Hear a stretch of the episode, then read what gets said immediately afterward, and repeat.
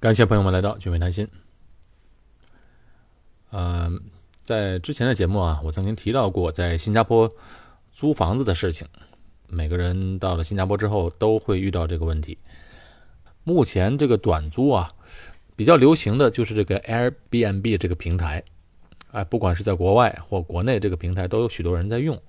但是呢，在新加坡短租确实现在遇到的问题，因为它是不合法的。因为新加坡规定，如果把房子出租出去，需征得整栋楼百分之八十的业主的支持。前些时候呢，新加坡就做过一个调查，结果呢，大部分的业主都不同意把房间或者房子租给短租的租客。原因很简单，就是大部分的居民呢是没有租房的这个需求，而且呢也不愿意。自己所居住这栋楼有大量的临时住客，这样呢就会影响到自己的居住环境和生活，也会带来像治安、隐私或者噪音等等问题。所以在新加坡来旅行的人只能住酒店。那么，如果来新加坡三个月以上的人租房子应该怎么租呢？那今天的节目呢，我们就聊一聊在新加坡租房的事情。今天我们请到了专业人士，嗯，David 大卫来给我们讲一讲这些实用的信息。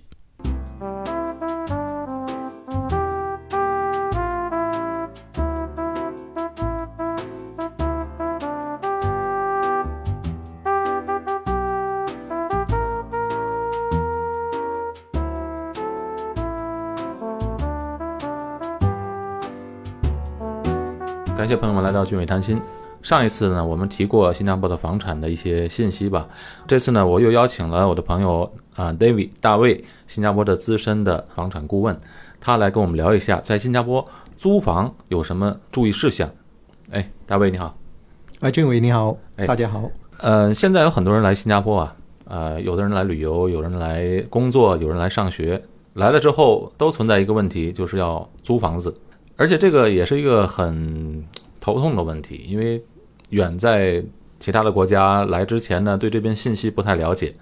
呃，有的人往往是在网上预定了屋子之后来这边一看货不对半，或者呢，呃，存在哎，我这个地点和位置不是我想象中的那么好，可是后悔又没有用了。通常在新加坡租房子都是要租到一年，通常屋主是租一年了。是是是，当然这样的话，嗯，你可以跟我们讲一讲，如果是说有的学生来这边。我不想租到一年，我租短期的可不可以？啊，那么在新加坡租房呢，主要是有两种房子，一种叫做政府主屋，那么另外一个就是私人的公寓。嗯，好，如果是说要短期的，呃，租政府主屋，它就有一个条例，就是最少要六个月。啊，最少六个月，最少要六个月。然后如果是私人公寓呢，最少是要三个月。啊，我先让大家了解一下这个祖屋和公寓的区别。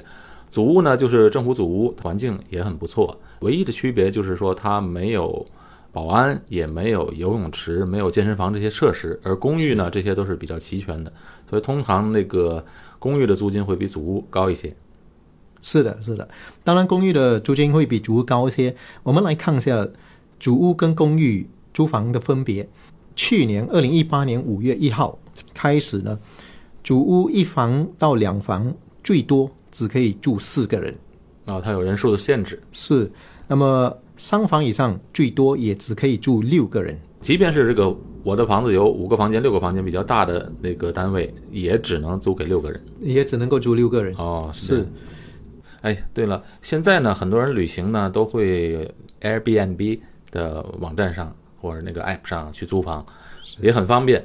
但是前两天好像报纸上说，新加坡呃这个政府做了做了一些调查，在调查之后呢，呃就决定，因为普遍上大多数的业主还是不愿意把房子不接受这种呃租房子的方法，因为对于想要把房间或者房整套房子租出去，呃通过 Airbnb 来赚钱的这些业主业主吧，他们是没有问题，但是对于大多数的居民来说，他们是反对的，因为不想。我自己所住的环境突然有这么多陌生人进来，是，嗯，所以最后政府已经做了决定，是吗？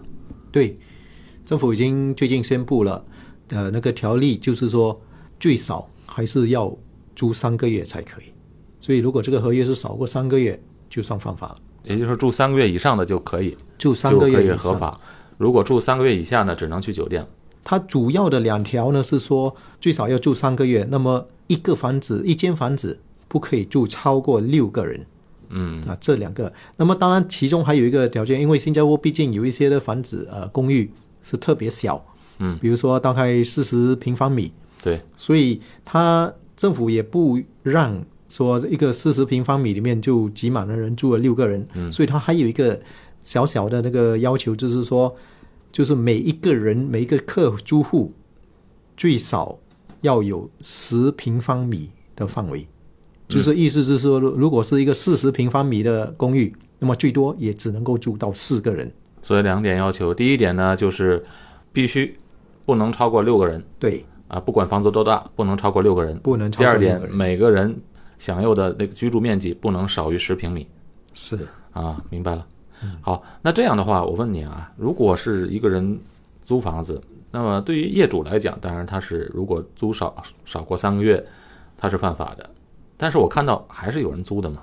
如果是这种被抓到的话，那么业主会受惩罚了，这是没得说。是，但租客会不会受惩罚？假如我今天来租房子，哎，我看到那边有房子来租，租我一个礼拜，那我就租嘛，反正不关我的事嘛，因为真的出了事是业主的问题嘛。你你怎么看这个问题？啊，当然，在新加坡，呃，政府抓的主要还是业主，嗯，但是当事情发生的时候，政府就会留下一个记录，说好这一件这一件犯法的事是这个业主跟这一个人，对租户来说，在不知情的情况下，名字也被记在政府里面有记录了，这当然也不是太好。哦，我明白了，对，是因为等于是有个记录在案了，那么以后可能做别的事，可能就会受到一点点小的影响。比如有些游客，如果真的是万一正好出事，而且这个业主受到影响，可能这个游客今后在签证的时候可能会有点点点麻烦。比如说最近呃，就有一个新闻报道，就是国内一个一个女生，她要来新加坡工作，所以她就在网络上找了一个自己也不是什么熟悉的中介，就帮她租了房子。嗯，那么她要来新加坡，她就说要租一个月。是当然她。也许他本身不知道这个一个月是犯法的，但是这个中介也没告诉他，就跟他收了这个押金。哦，嗯，收了押金。后来政府最近宣布说最少要三个月。其实这个最少三个月不是最近的事情，是一直以来一都直以来都是如此。都是如此。但是这个中介没也没告诉他，就收了押金。嗯，那么当后来政府宣布了之后呢，这中介就告诉这个女生说：“好，那我屋主不愿意把这个房子租给你了。”所以呢，他住他住了多长时间了？他还没过来，啊，还没过来还。没过来，他就要然后呢，就现在就要，呃，屋业主不要租了，对那就要把钱退给他了嘛？对，呃，理论上来说，他就要把他的押金退给他，是但是他就不要退回给他，啊，不退，他就不退了。那是业主不退呢，还是这个中介不退呢？这个业主不要退了，啊，业主不要退。业主不要退了，啊，业主不要退。所以，所以我们这是说，呃，这样子的情况，其实这个房子租出去少过一个月是主要是业主的问题，嗯，但是这种情况发生的时候，租户也会受牵连。对有很多麻烦嘛。有很多麻烦那最后这个钱要回来了吗？到目前为止，我所听到的新闻就是他们还没收回来。哎，但是很明显这是犯法嘛，你收了人家钱没有退嘛？哎，是这个是犯法的，只是说，呃，如果这个女生她这个租户她要的话，她还必须去告他们啊什么的，那就麻烦了。好，我明白了。因为在新加坡呢是有一点，如果是说金额超过多少钱以上才可以去法庭，如果金额少过多少钱，我具体的数额我忘了，是要去那个小额法庭。对，去小额法庭是比较节省的做法对，啊、因为如果金额不是太高，你又去请一个律师，那到头来也不值得。是是是，一共才一千块钱是吧？是所以说就是这点比较麻烦。嗯，但是还是最终可以得到解决了。如果他继续找这个小额法庭去解决解决这个问题，还是最终可以解决。问题是说要花多少精力？嗯，所以这个很重要，就是说，呃，如果呃朋友们今天是要在新加坡租房啊、买房或者什么，那么你就要一定要找一个你所信任的这个是一定朋友。一定要。啊，大卫在新加坡如果租房子的话，这种中介费用也是存在的。是呃，像这样的话，租房子的话，费用是多少？啊，在新加坡租房的费用是这样子算的，一般的租房费用是每一年的租约半个月的租金，加上这个消费税百分之七的消费税。如果是两年的租约的话，那么就是一个月的租金加那个呃消费税，这个就是租户必须给的。当然，如果这个租的房子那么租房的那个租金是超过四千的话，租户就不需要给这个费用。啊，给我我我我再重复一遍啊，一个人如果来租房子，通过中介来租房子的话，他是需要付中介费的。中介费如果这个房子是一年的合约，这个中介费就是半个月的中介费费用；如果是两年的合约，就是一个月的费用。比如这个房子是两千块租一个月，啊、那费用就是一年的合约就是一千块钱的合一千块钱的那个中介费；如果是两年合约，就是两千块钱，刚好是一个月的租。如果这个房子呢租金超过四千块了，那这个租户就不需要付中介费。如果是租金是超过四千块，然后合约是两年，哦，合约也要两年以上。嗯如果合约是一年的话，当然还是要还是要明白，明白了。好，大概在新加坡的这个费用就是这样的。现在其实还有一种短租的概念，其实因为你看我们现在有你看那个共享共享办公室的一个概念，对吧？是在市中心一个豪华的个办公大楼，这样呢有一两层是这种共享的一个办公室，哎，这个地点非常好，然后呢，这个里面的设施又很好，但是呢是共享的，这样租金租金呢也很少。现在呢，新加坡又有一种就是共享的合租的概念，呃，一个单位合租，刚才说了不超过六个人，这样的话大家合租，这不用租整套的房子，那只要租房间就可以了。这样的话租金就会减少一些。另外，这个好处还是那个可以说短租嘛，不必要签一年的合约。我们如果说这个短租的这个方式，当然也是有。